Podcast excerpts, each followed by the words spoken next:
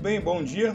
Vamos então para mais uma questão, a questão de ontem, dia 2 de maio de 2023, que era o seguinte: você contratou um plano vida gerador de benefício livre, é uma VGBL, onde você pode encontrar informações sobre esse plano, além, óbvio, da seguradora.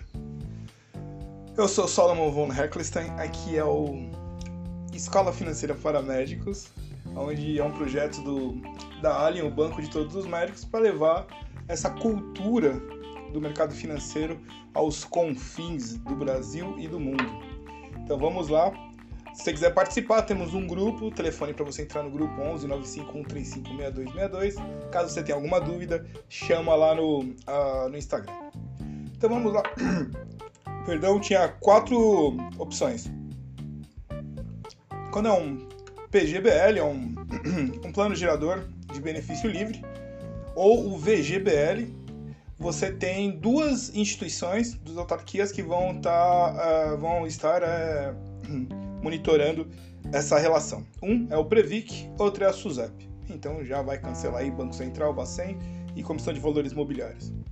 Uh, quando é um fundo fechado? Quando é um fundo fechado, aí você tem a situação da, de ser a Previc. O que é um fundo fechado, por exemplo, uh, fundo dos funcionários do Banco do Brasil.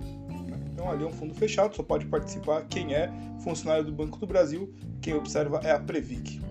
Quando é um fundo aberto, ou seja, qualquer um pode participar, Superintendência de Seguros Privados, SUSEP. Então, ao você fazer o gerador de benefício livre, quer informações, vá até site ou acho que até o site hoje é mais fácil, né? Antigamente que ia até o lugar, mas até a SUSEP. Dessa forma, a resposta para hoje.